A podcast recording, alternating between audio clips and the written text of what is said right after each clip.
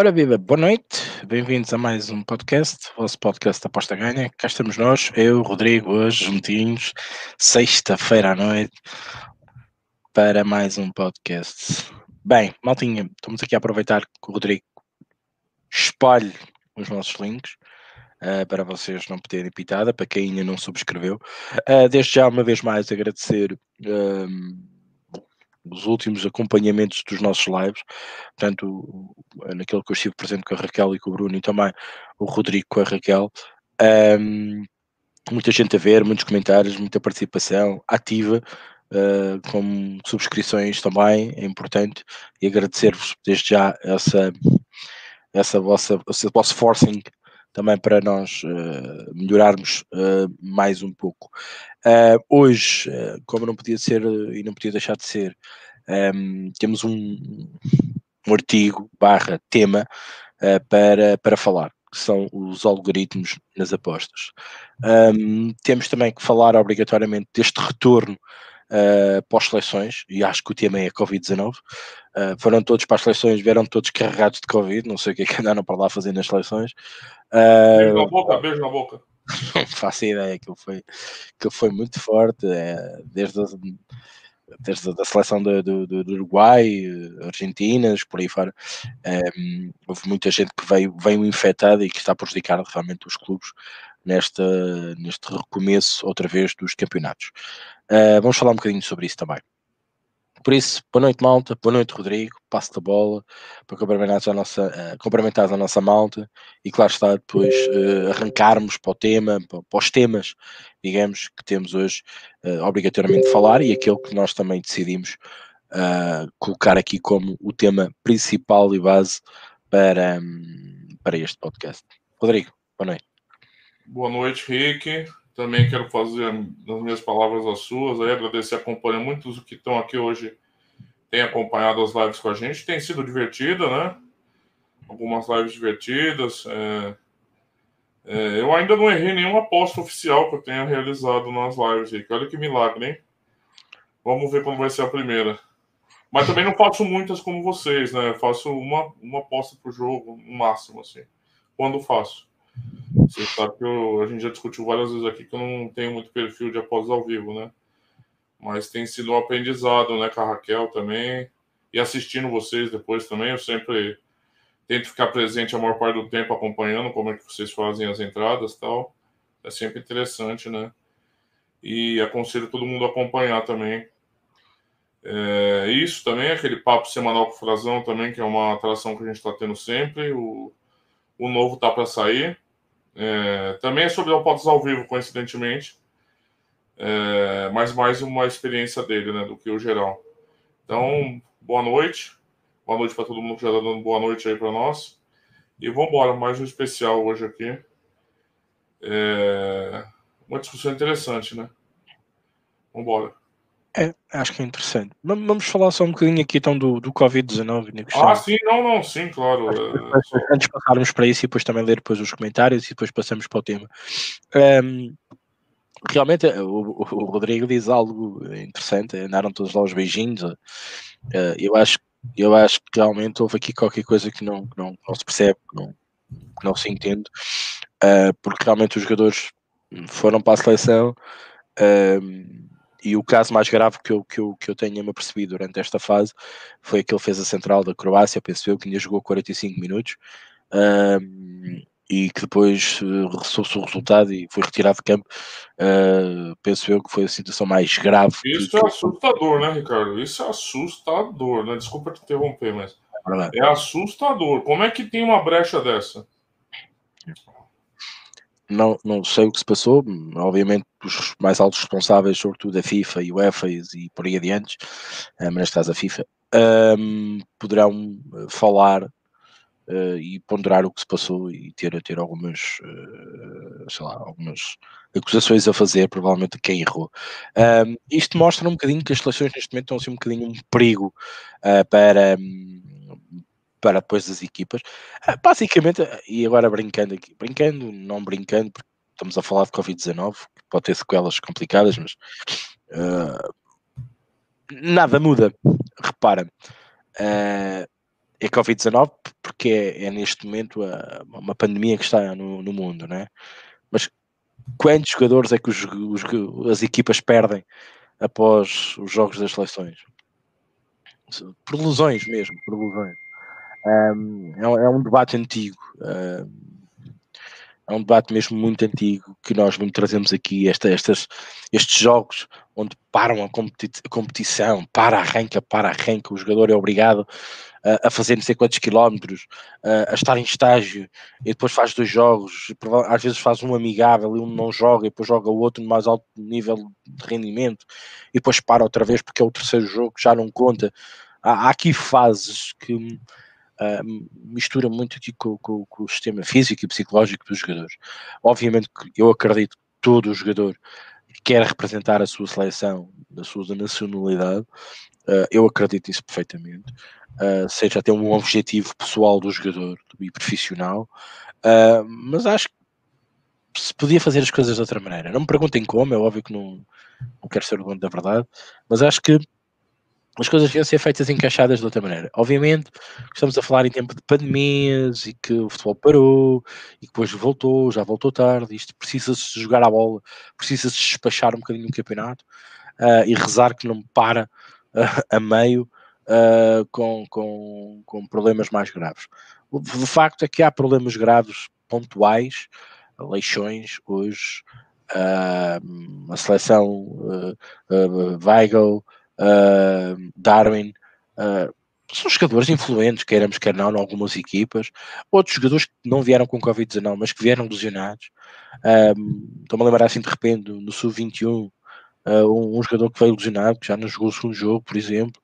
É, é, é, importante perceber até que ponto as seleções não prejudicam mais, um bocadinho mais os clubes do que vice-versa.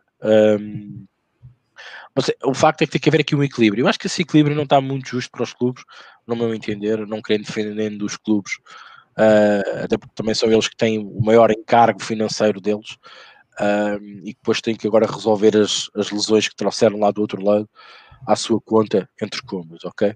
Mas, que é óbvio, também se ele lá vai para a seleção, projeta-se mais, o clube pode ter um rendimento maior no fim de uma época, numa venda, por ele ser internacional mais vezes ou menos vezes, com maiores ou piores prestações. Mas, em suma, é sempre muito complicado para o clube. E neste momento, com o Covid-19 ainda a somar a isto, eu acho que os clubes estão assim um bocadinho complicados. Mas quando se fala também que não parece que não há controle nas seleções, e pelo menos viu-se aqui durante esta fase um aumento exponencial na, nas infecções nas seleções, mas também, sinceramente, se a gente olhar para os números na Europa e no mundo, estamos a sofrer um aumento exponencial em todos os lados, um, eh, em todos os países. É normal também se, se consiga perceber melhor também no futebol e que isso também venha à baila, até pelo mediatismo que traz. Mas hum, aquilo que me custa a crer é, então, mas se há medidas de proteção, se os jogadores têm máscara, se os jogadores estão isolados, se os jogadores estão fechados, uh, estão em bolhas, neste caso nas equipas, só vão para casa e voltam, mesmo assim são contaminados, epá, isto só vem provar uma coisa, é que este vírus é mesmo muito, muito, muito, muito contagioso. Ou alguém falha, ou há brechas, que não se sabe quais são e que podem influenciar, ou então realmente os jogadores também não cumprem muitas regras, e já soube falar nisso, que há ali jogadores que contraíram o Covid-19 e que não cumpriram as, as regras a 100%. Mas isto prejudica as equipas, as ligas onde essas equipas estão inseridas e prejudica o futebol no seu todo. Esta é a minha opinião. E, e acho que temos que começar a, a conviver com isto.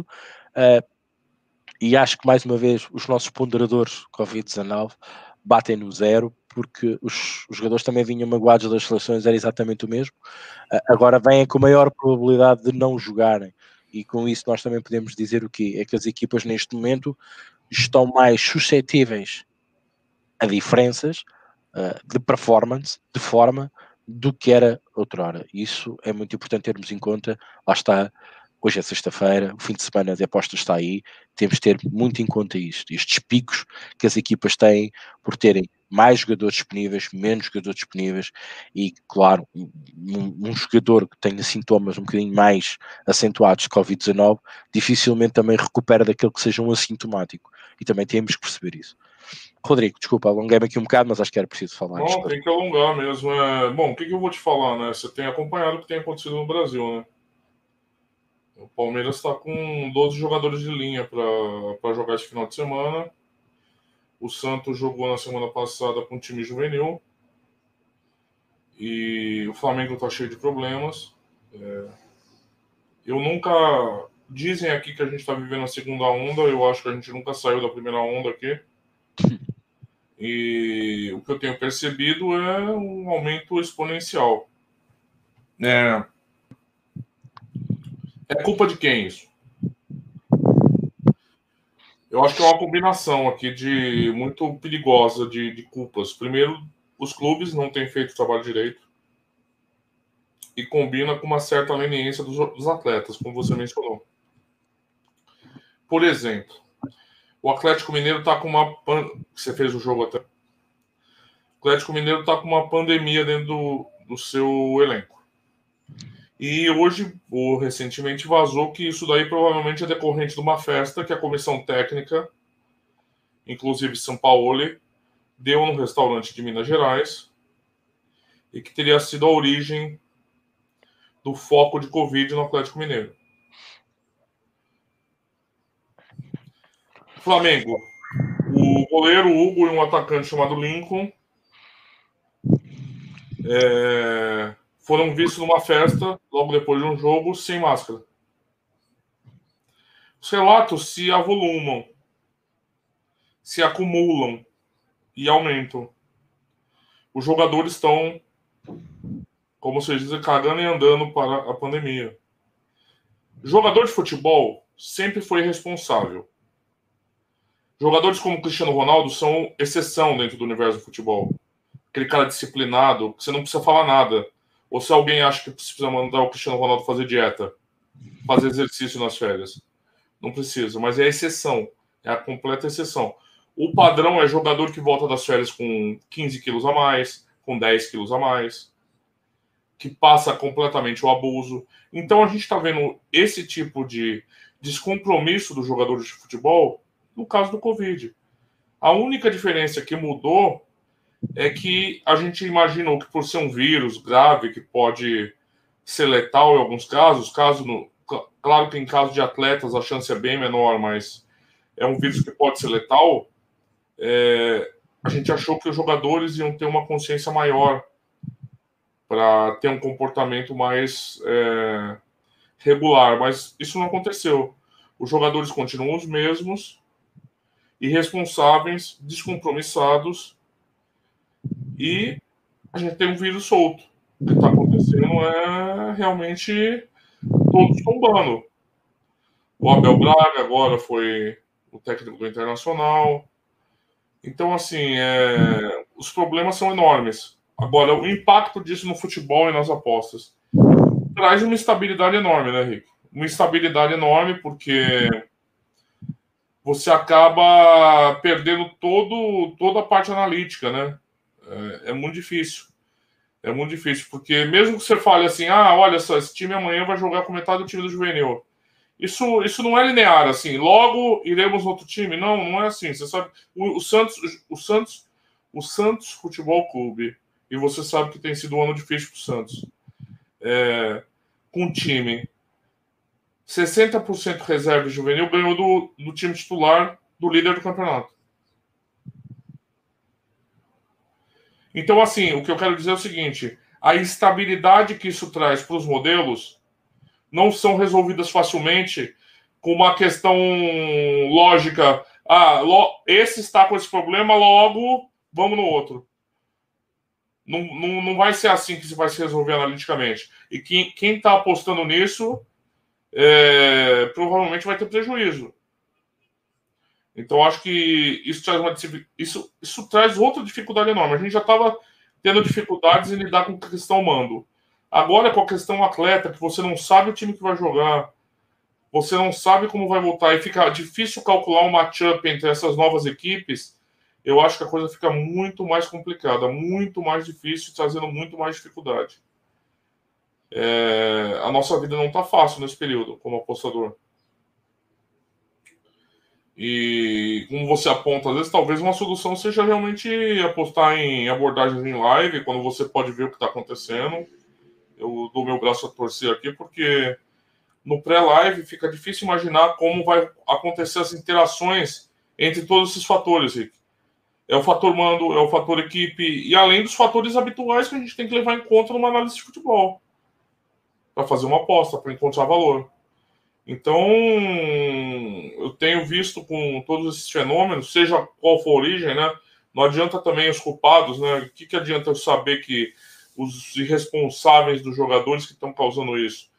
É, não me importa. Importa é a dificuldade que isso traz para qualquer modelo. Então, eu penso que a gente, se a gente achava que seria um período complicado com o fator concentrado no fator mando, né? Que a gente discutiu muito fator mando, né, Rick? Fator mando, fator casa, fator mando, fator casa. É, a gente tem um problema, um problema ainda maior com relação agora às equipes que acabam dizimadas pelo Covid. Eu acho um problema muito grande e não é só assim saber quem vai jogar ou não, é saber como essas forças vão interagir num novo time para a gente calcular é, todas as nossas variáveis, assim, porque quando a gente tem uma uma análise de um time que já é considerado ideal, a gente segue certos padrões, né, certos conhecimentos de dinâmica de jogo, de tudo. Agora, com essa nova realidade, eu acho que a coisa fica muito mais complicada para quem se debruça muito. Além disso, outro um aspecto que tem sido muito é o desgaste, né? O desgaste tem sido um problema aqui no Brasil muito grande. Tem, tem equipe jogando três jogos por semana. O Flamengo, há umas três semanas atrás, jogou quatro jogos na semana. E a gente não pode negar que isso acaba influindo também, né? É, você imagina elencos reduzidos tendo que sofrer maratonas, é, alternando jogos de playoff, torneios de playoff, torneios de pontos corridos. Não é à toa que estão brincando que ninguém quer ganhar o campeonato aqui do Brasil. Porque é um tropeço constante dos líderes. Você não vê os líderes com nenhuma consistência, como eu vou te lembrar o Flamengo do ano passado que depois que o Jesus engrenou, ele não perdeu mais. Né? Ele pegou uma sequência invicta enorme. Então, a encomenda está sendo pior do que eu imaginava com, esses, com essas novas ondas de Covid, combinadas com esse abandono dos protocolos por jogadores e clubes.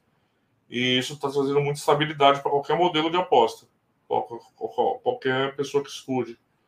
E talvez agora seja o momento mesmo de refletir é, as modalidades disponíveis hoje para a gente analisar. É, eu sou uma pessoa que particularmente não sou muito fã de live, mas é, se você me falar Goiás e Palmeiras que vai acontecer amanhã, sinceramente é difícil imaginar apostas, né? Por mais que você estude, por mais que você, é, Posso fazer uma pergunta nesse, nesse da base do raciocínio?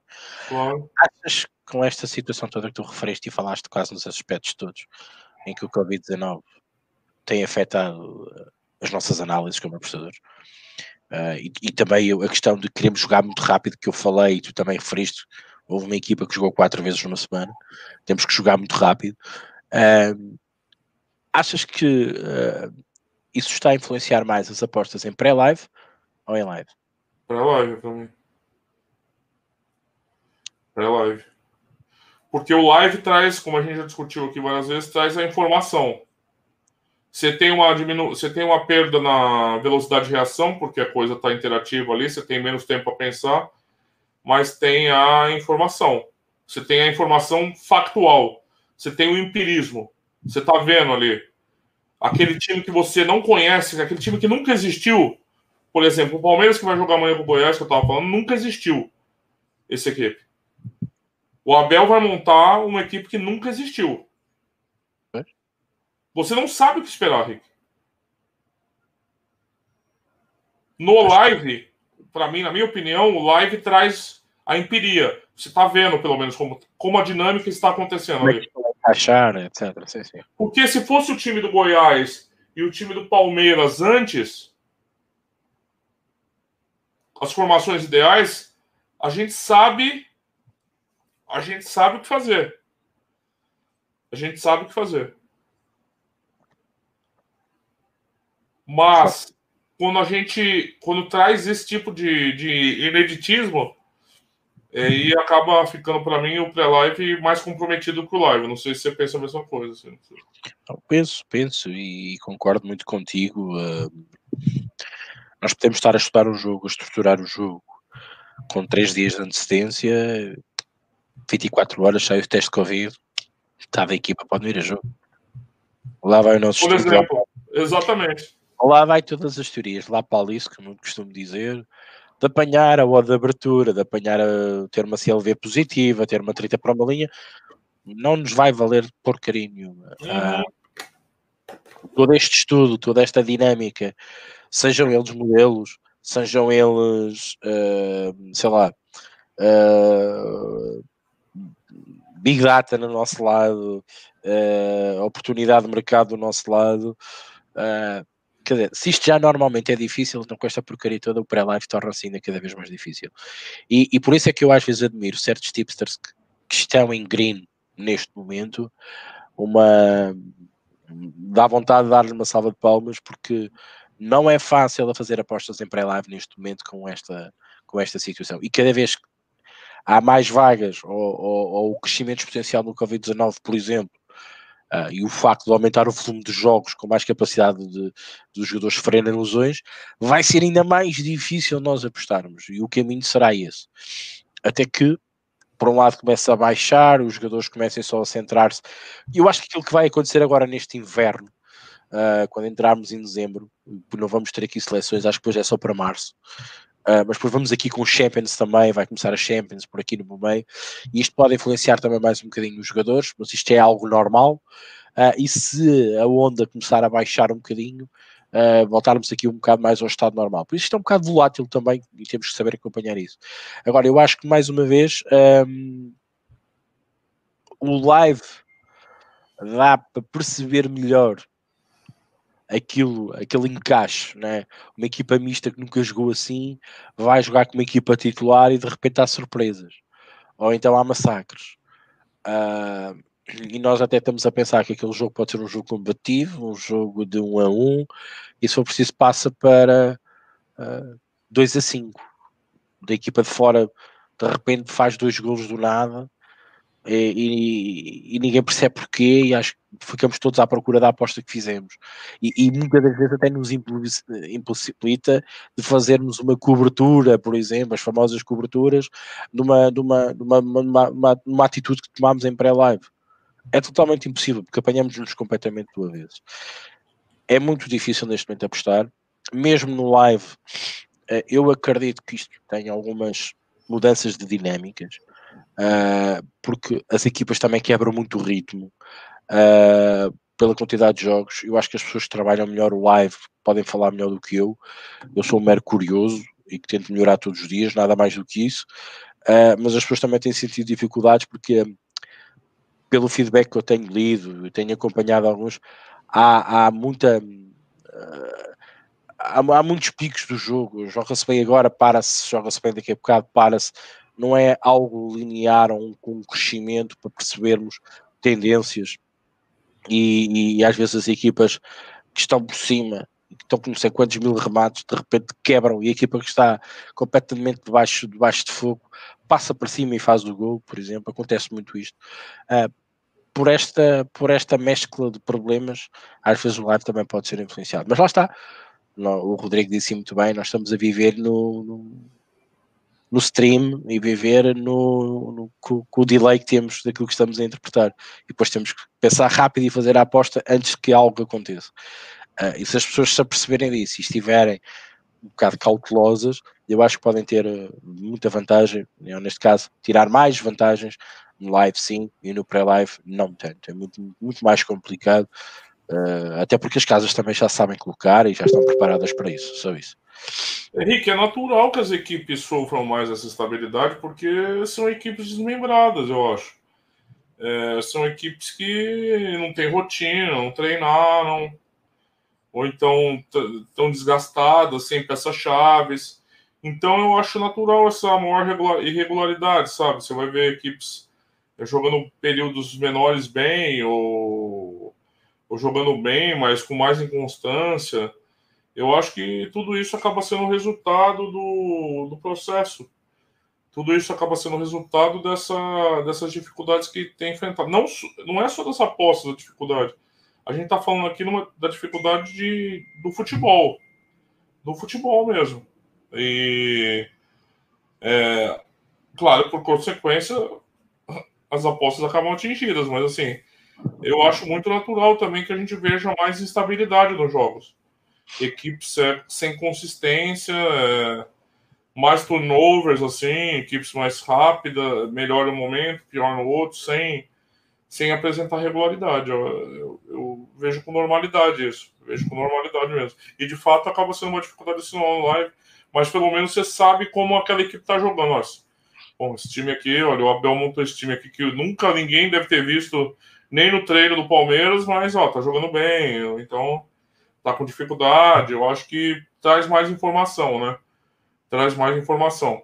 O que muda tudo, né? Muda tudo, porque convenhamos, quem tá acostumado a postar em pré-live faz análise de mais jogos, né, Ricardo? Claro. É a, a, quem aposta em live fica mais focado em algumas partidas, né? Que pelo menos tem que acompanhar pelo menos um live score para não dá para apostar no escuro também, né? Se não, se você não, se não tiver informação do live, seja assistindo o jogo, seja acompanhando o live score, então você tá tirando o escuro, né? Você tá mergulhando no abismo. Mas isso também é, traz uma questão que você tem menos, você vai ter menos alternativas, né? Você vai concentrar mais, né? Ou seja, vai ter que procurar valor mais em alguns fatos, alguns jogos ali que você pré-seleciona. E quem tá no pré-live, não. No pré-live você consegue ter uma visão mais de panorama, assim, né? É uma visão mais ampla dos jogos e fazer análise dos jogos com mais tranquilidade e tal. É, só tem essa questão também, né? Você fica com talvez com menos opções, ou, ou tem que abandonar rápido um jogo que você tá e não te interessa mais. É, a velocidade, né? Um, um grande problema para mim no live é, pelo menos na minha experiência, é ter que enfrentar a velocidade, a, a dinâmica, né? A velocidade e... é a coisa do tempo, não é? Porque é, também, é, exatamente.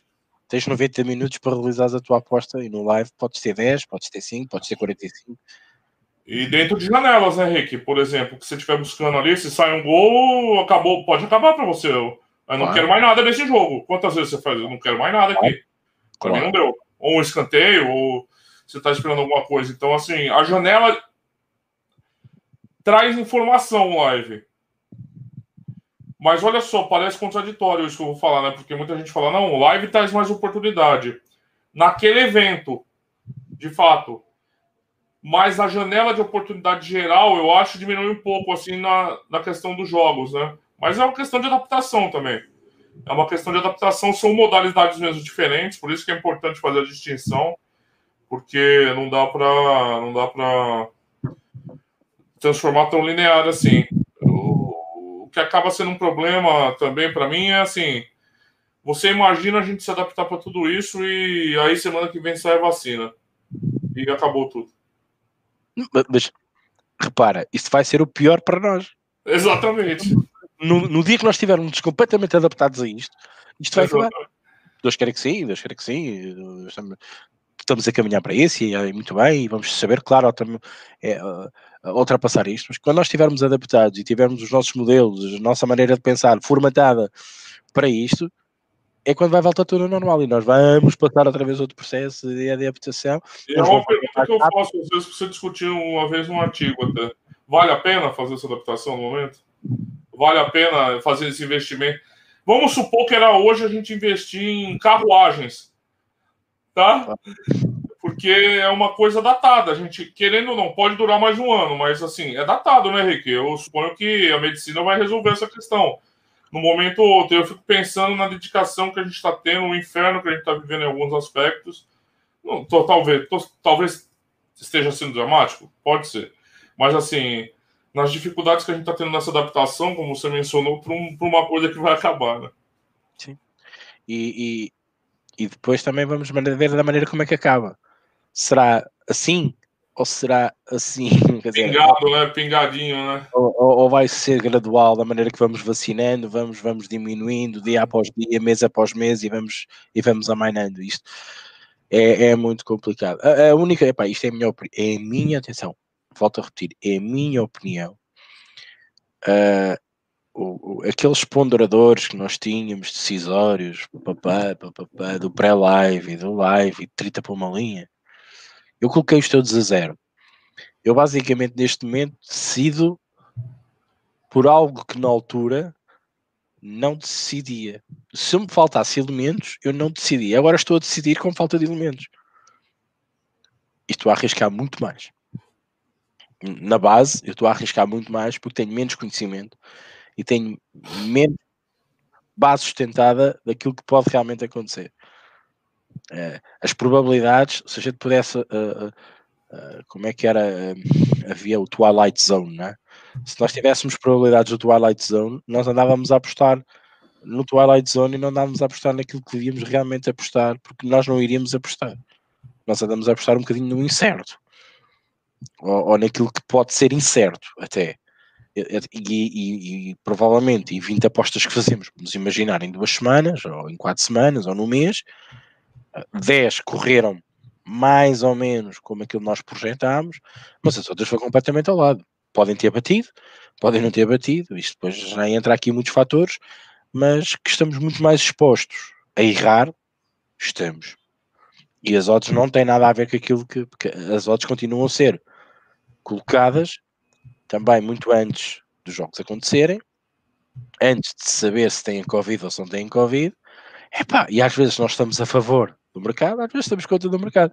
Depende. As casas também devem sentir esta, este, este, este problema, não é?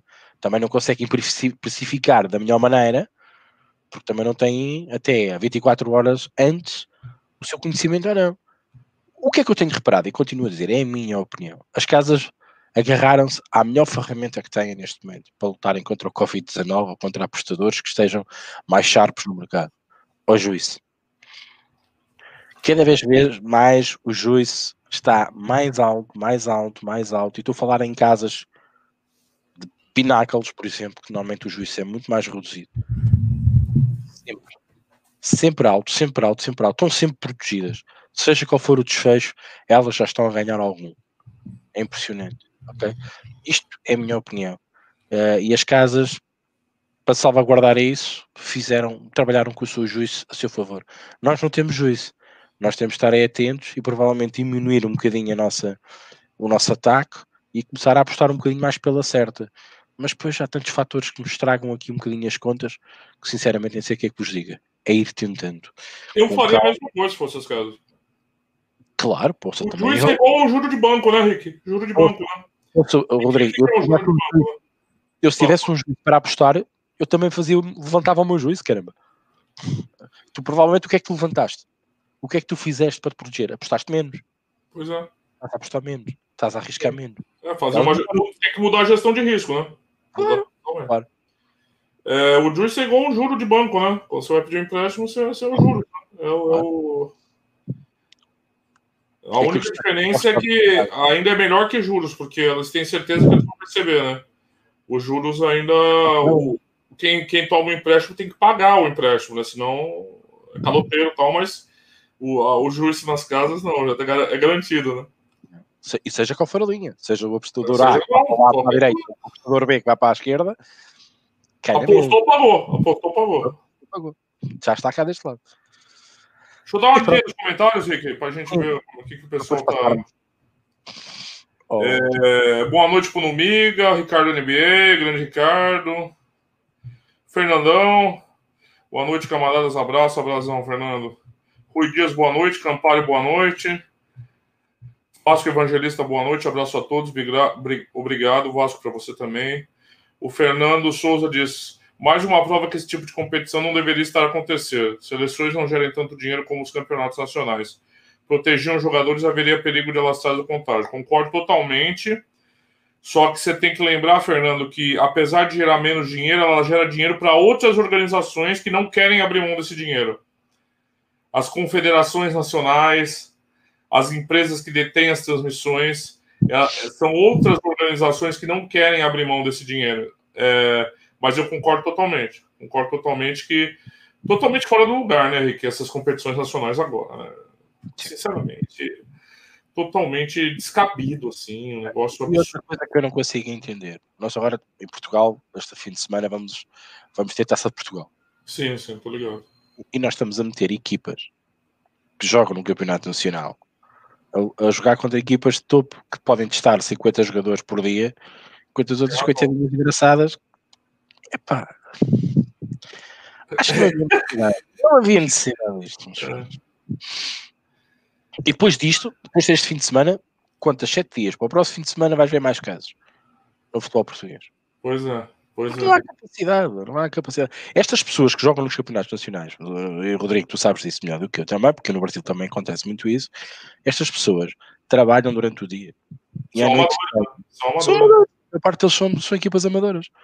Trabalham durante o dia, estão nas empresas, vão nos transportes públicos, não estão em bolhas. Quer dizer, se isto já há problemas com equipas ditas profissionais, quando mais agora a jogarem uns contra os outros aqui com equipas do, do Distrital, do Distrital, estou obrigado, do Campeonato Nacional, etc, etc. Quer dizer, vai ser bonito é, Quando você coloca nesses termos, me parece uma irresponsabilidade enorme também. É, é. Espero bem que os jogadores sejam mesmo testados. Tomara.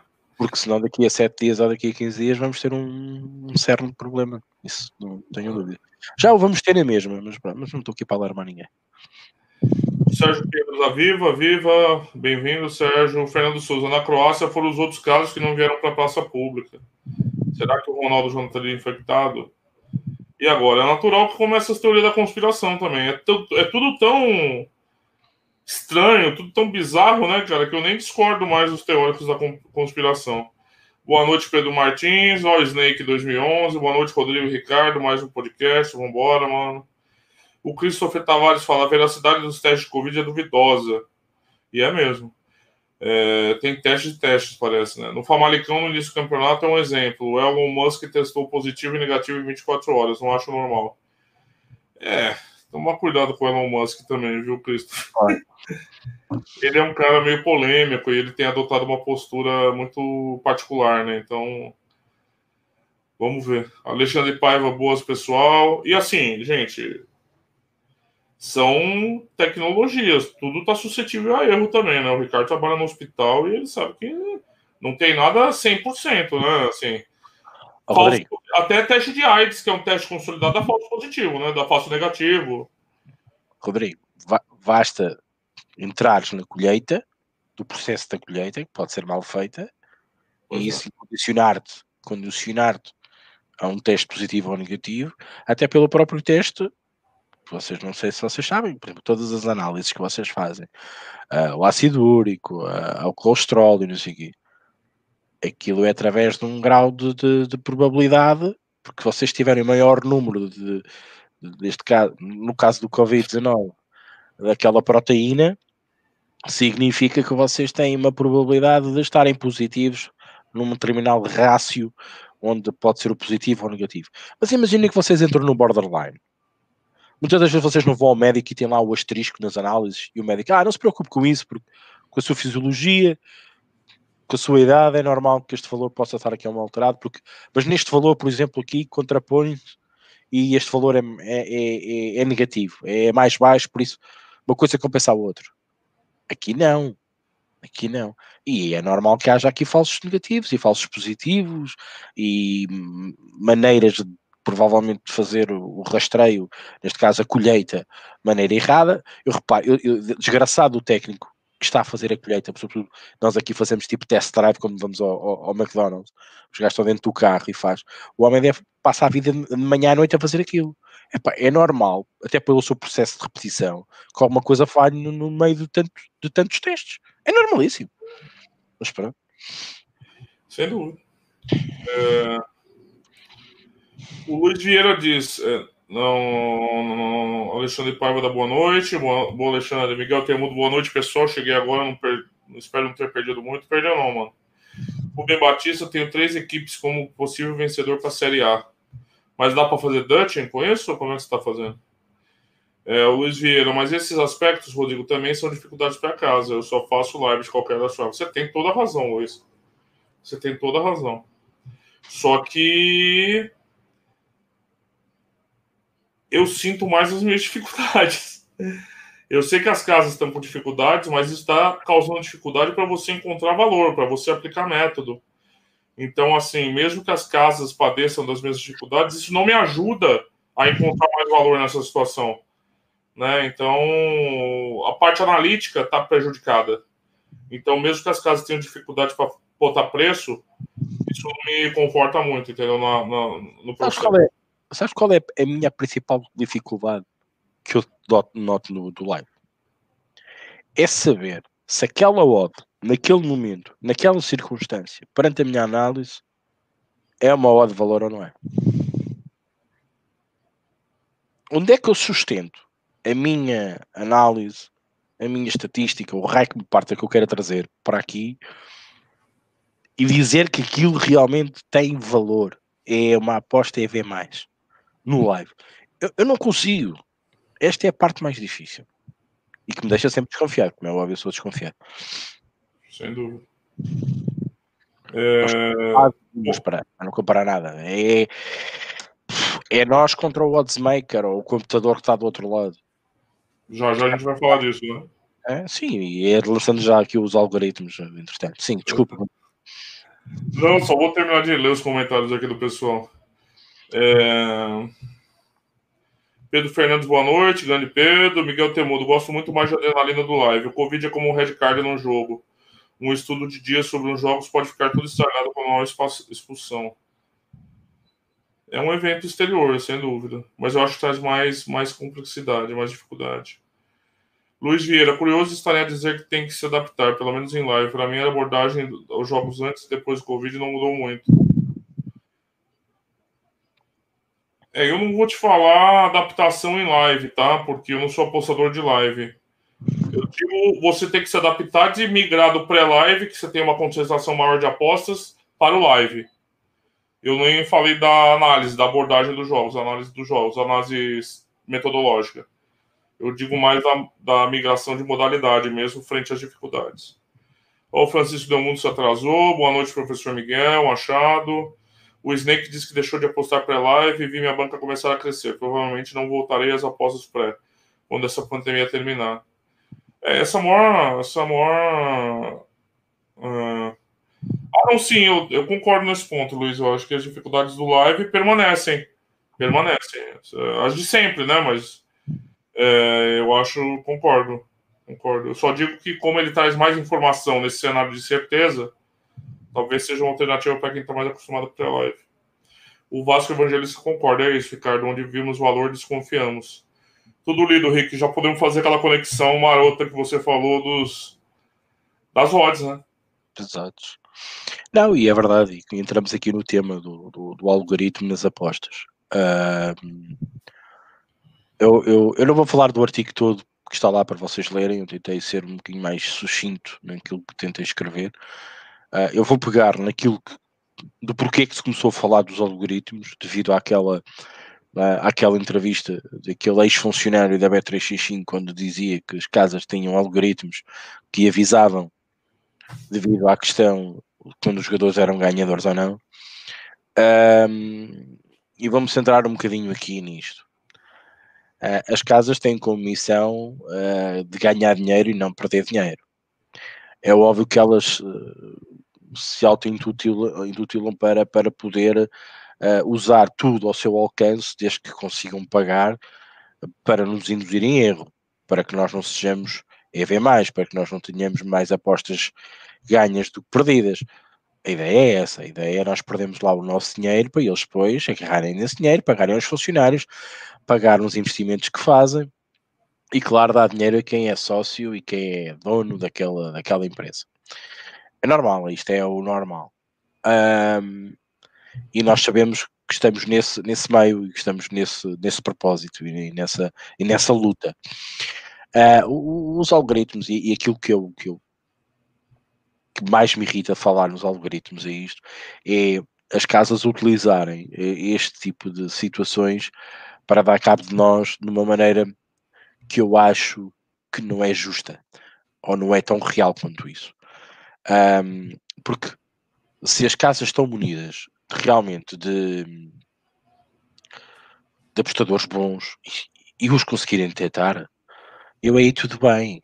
Eu acredito que elas queiram saber que o Rodrigo é muito bom na Série A, é um apostador que eles têm que ter muito cuidado quando ele aposta na Série A. O Fernando Souza na Série B italiana. Bem, não interessa. Ok? Agora, fazer, depois de usarem isso para, por exemplo, chegarem ao Fernando e agarrarem na odd da Série B que o Fernando aposta e de vez estar a um 86 para despatá-la para um 56, eu acho que isso não é justo.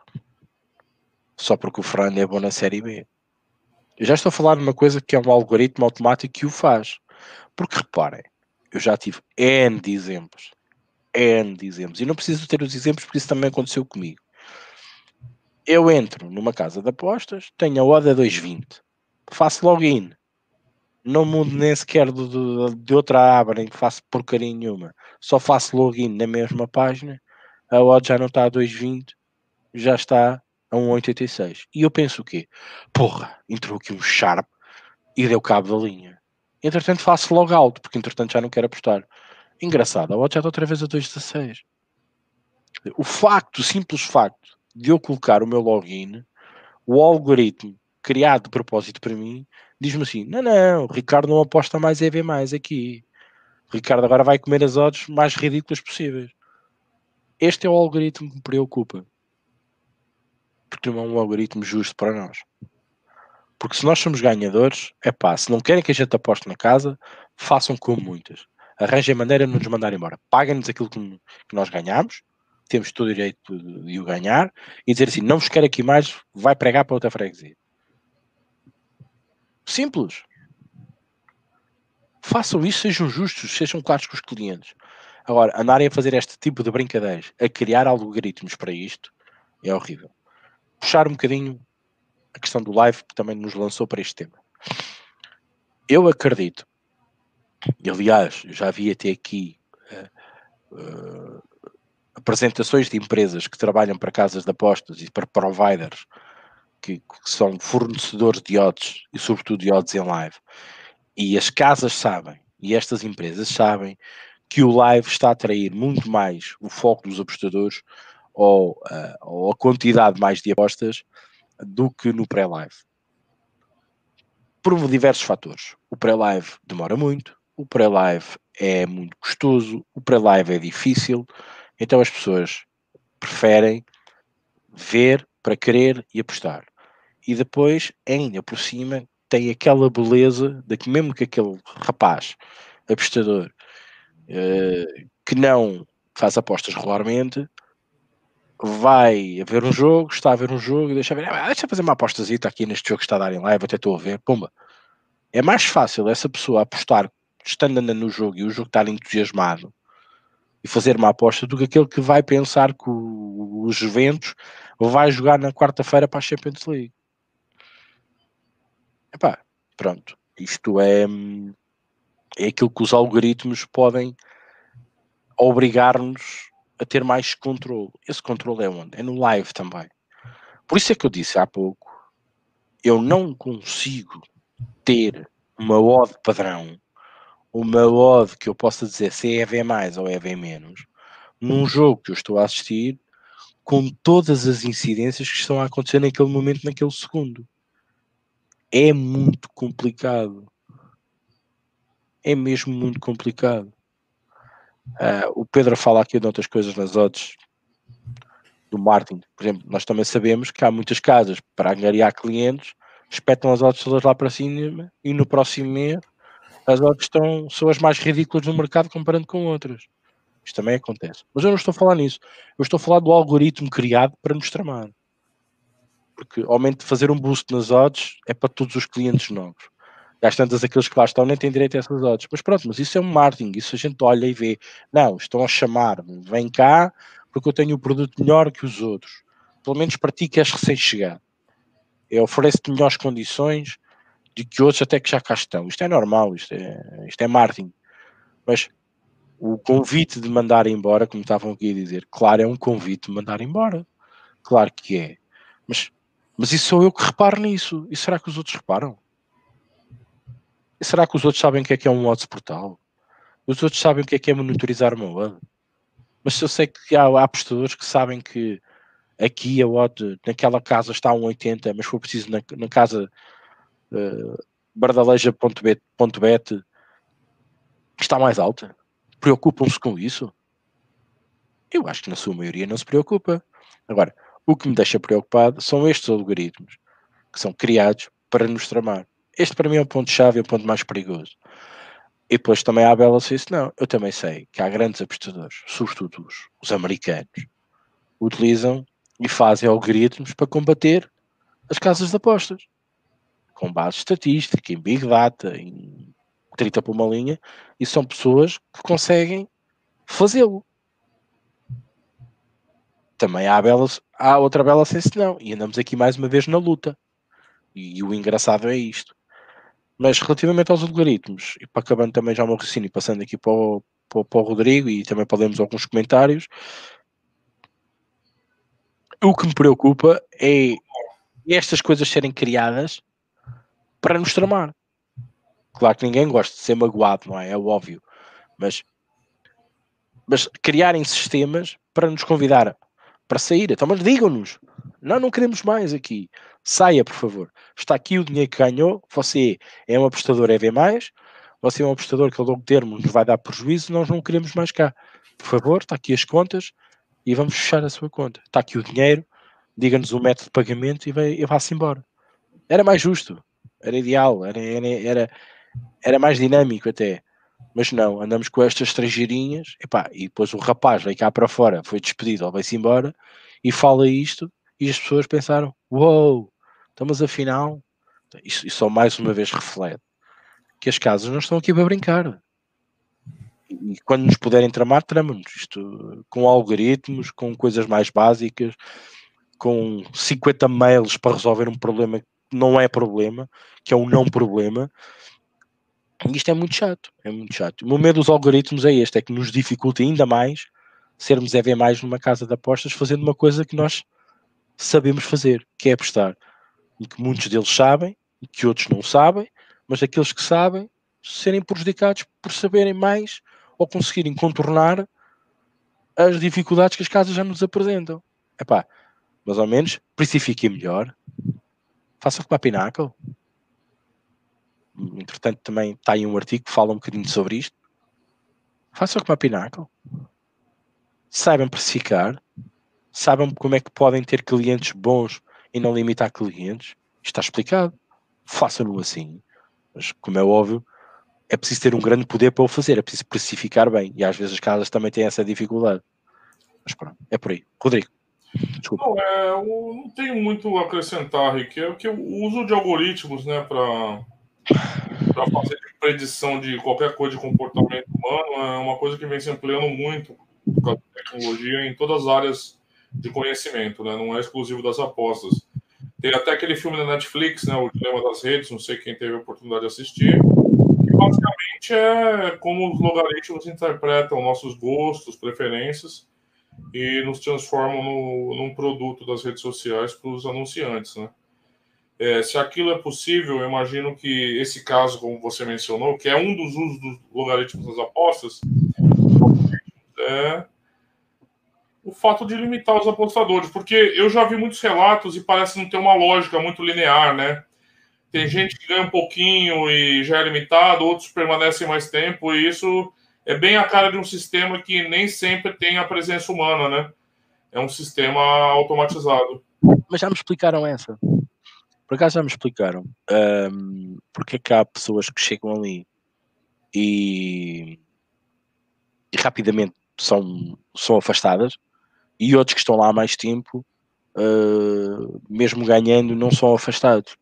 A mim disseram-me o seguinte: repara, imagina, tu entras agora para uma casa de apostas e, com, e, e, logo de início começas a ganhar, a ganhar, a ganhar, a ganhar. Tu estás logo de peito de parto, és logo chamado a atenção. Agora repara, naquele apostador, vamos imaginar que eu entro ao mesmo tempo para, para a casa de apostas, mas ando ali brincadeira e tal, aposto agora, levanto depois e tal, depois faço um levantamento aqui 15 dias e tal, ando ali. Mas de um momento para o outro, encontro-me. Depois começo a ganhar. Mas o balanço, aquilo que eu já perdi para aquilo que ainda ganhei, a casa ainda está a ganhar. Até, até um certo ponto. Até que chega àquele certo ponto. Deve soar lá os alarmes. O algoritmo deve dar o alarme. E diz assim, meu amigo, já não podes ganhar mais. Já estás, já estás aqui há muito tempo. E a primeira coisa que faz é mexer nas odds. E depois é problemas com levantamentos. E depois vais-te embora. Foi mais ou menos isso que eu expliquei. Stakes, né? Eu acho que os stakes são a primeira, o primeiro bloco. Claro, claro. Tudo, tudo. Não, mas então, é mais é curioso, né? não é uma lógica muito linear, por vezes. Assim, é uma coisa que você. é meio errática, né? E isso é uma característica até dos algoritmos, né? Porque você não tem exatamente perfeita, né? Um sistema com, que trabalha com variáveis, com como, como você trabalha, né? Como qualquer um trabalha de forma, claro, mais robusta, mas ainda assim, né? E no live também, os algoritmos é são são uma força também bastante presente, né? Que não, não existem traders para ficar alterando as odds, são algoritmos programados já que baseado em determinados parâmetros eles vão fazendo essa alteração de odds, né?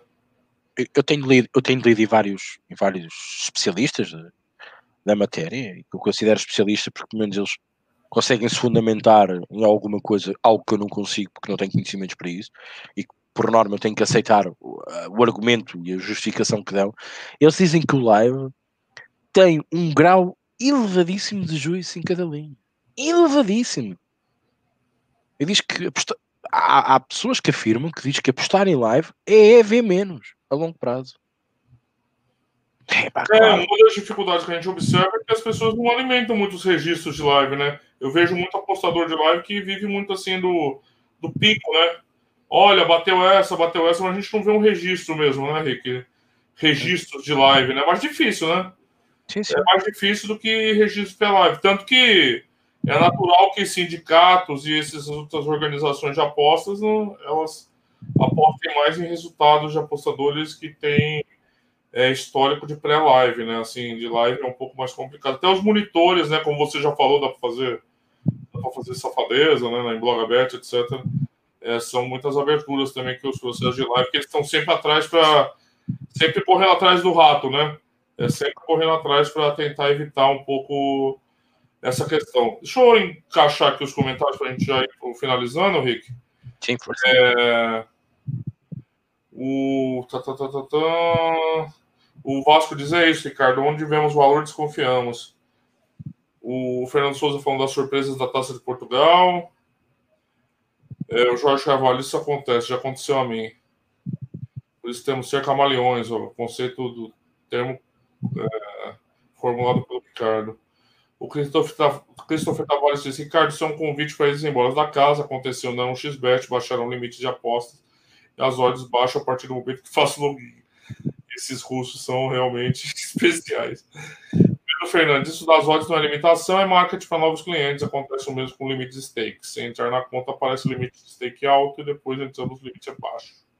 Normalmente a limitação é sempre no stake. É mais fácil, né? Saber o e-mail da casa avisar.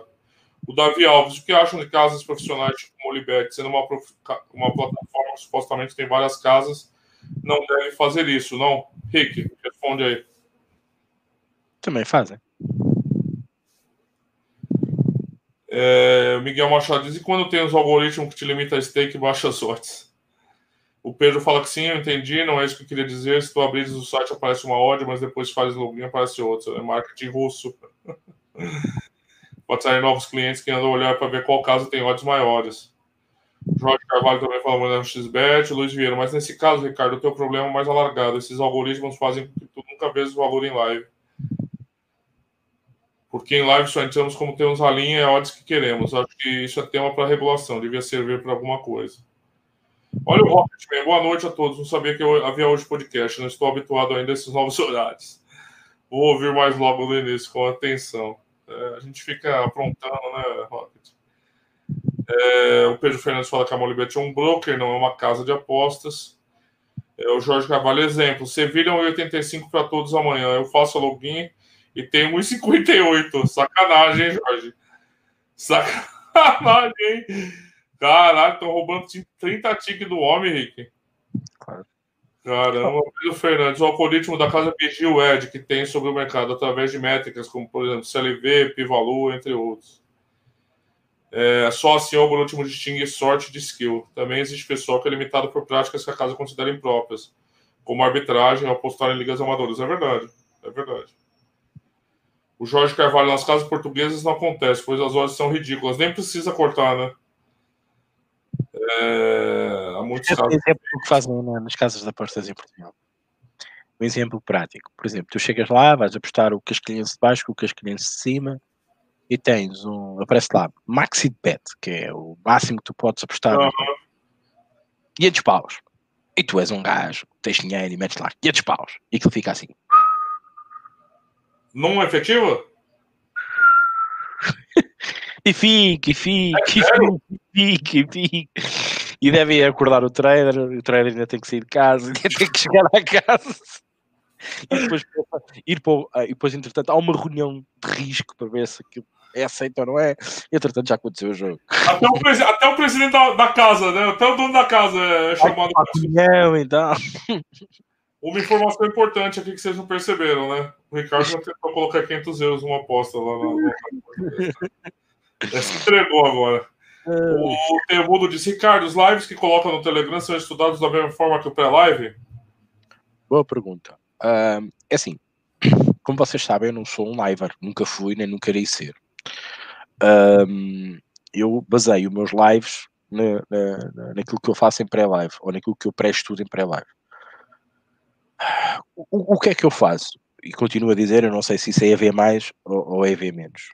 Uh, eu vou procurar em live, se as coisas se mantiverem, se o padrão se mantiver, procurar aquilo que eu não tive em live. Normalmente o que é que a gente não tem em live para nos fazer apostar? Provavelmente é a odd, a nosso gosto, quando for o único simplesmente a odd, porque se for uma incerteza num avançado, se joga ou não joga, eu também consigo pôr em live, verificar se ele está a jogar, até se está a jogar em condições, se eu achar que aquilo é um fator importante para. Neste momento, e eu, e desculpem a minha sinceridade, eu afastei-me um bocadinho.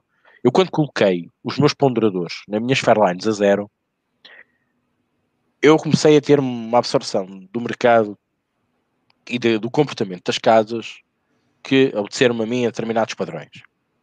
E, obviamente, desenvolvendo-me a mim como apostador e no aprendi também outras, outras visões sobre as apostas, fez pensar para mim usar determinados modelos estatísticos a meu favor contra as casas. Então, eu criei o meu, o meu modelo estatístico que estou a colocá-lo em prática em tempos de Covid, e eu sei que ele está sendo influenciado por tempos de Covid. Eu sei que de hoje à amanhã, há quem diga que o Covid está a trazer uma média superior de golos do que é o normal, e eu aposto em golos e posso sofrer consequências quando o Covid acabar.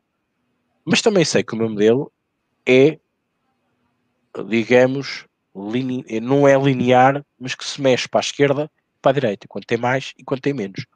Por isso, eu não estou muito preocupado com o pós-Covid. Lá, pois, tenho que, tenho que fazer uma ponderação e verificar o, o quanto posso fazer no modelo. Mas, neste momento, eu estou a adotar esse padrão, essa padronização que as casas me transmitem e pelo modelo dita no live, só que é muito mais complicado.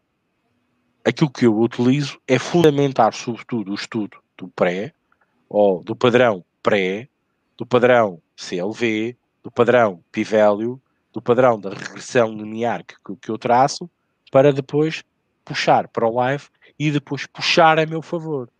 Só que eu estou sempre condicionado com aquilo que acontece no jogo. Se houver um gol de cedo e eu quero entrar no 2,5 um, a 2,40 ou a 2,30 para ser EV+, se houver um gol cedo, a linha dispara-me para o 3,5, 4,5, até se for uma linha ou uma, uma, liga com muitos golos, por norma muitos golos, ok?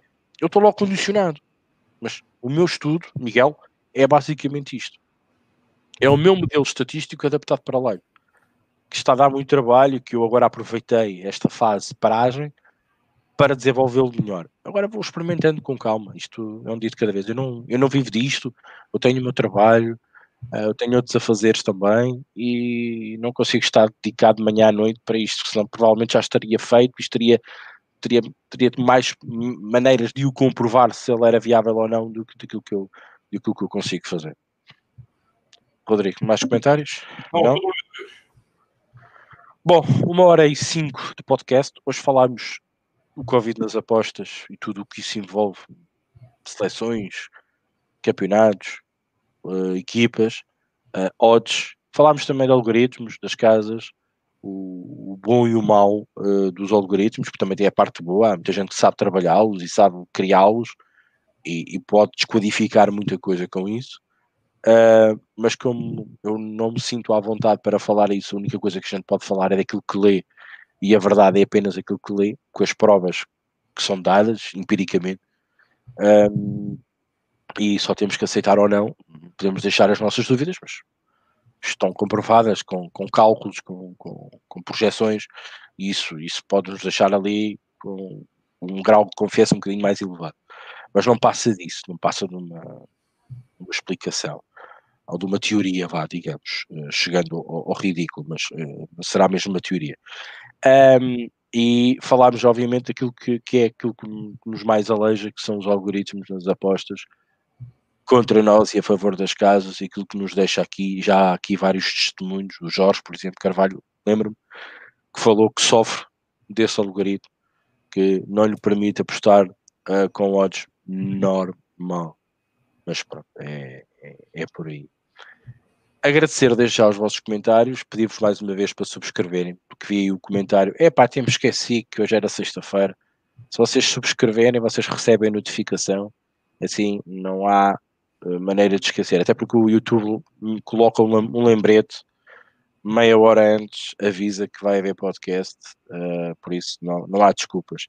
E claro, agradecer o, o vosso like, ok? Por isso, muito obrigado. Rodrigo, passo a bola para ti para depois fecharmos, se houver mais comentários, entretanto também podes ler e fechamos a emissão. É, eu agradeço, Rick. Também convido vocês a ficarem alertas, assinando o canal e as notificações sobre as lives da semana, que geralmente sai no final de semana, a programação. E é isso. Tem uma última pergunta do Marco Oliveira. Sabem alguma aplicação de transformadas de Fourier para espectros? Fourier. Transformada de Fourier. Analisar espectros. Isso não será mercado bolsista? Digo eu.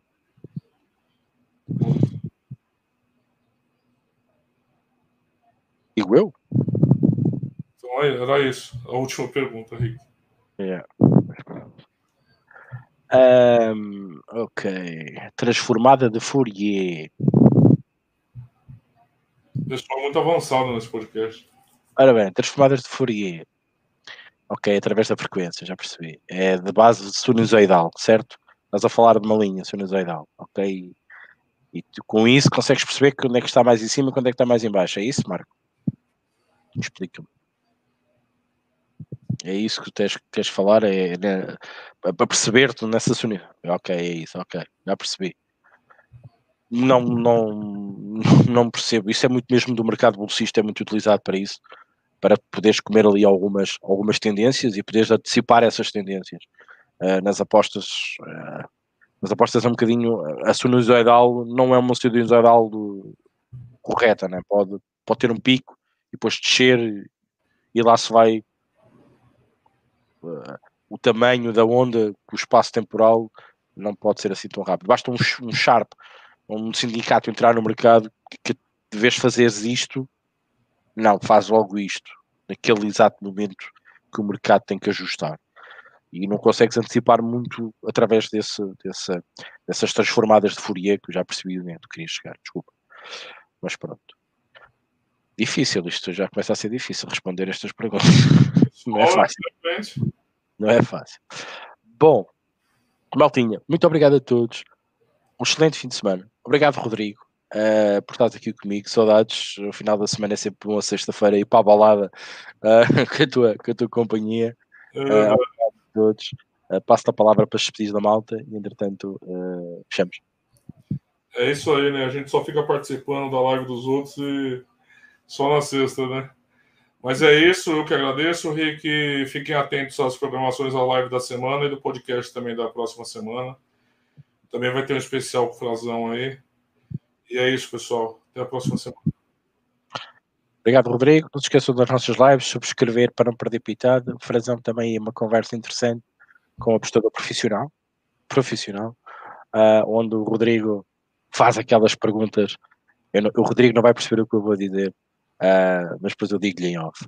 Tipo Miguel Souza Tavares, na grande entrevista na TV, aquelas perguntas de rasteira ao grande apostador profissional. Mas depois eu explico. Brincadeiras à parte, meus senhores, minhas senhoras, já estamos mais uma vez de novo para um podcast que acabou e que durante a semana vamos ter os nossos lives e também o nosso podcast habitual, neste caso à sexta-feira, às 22 horas. Não se esqueçam. Um abraço, malta, e até lá.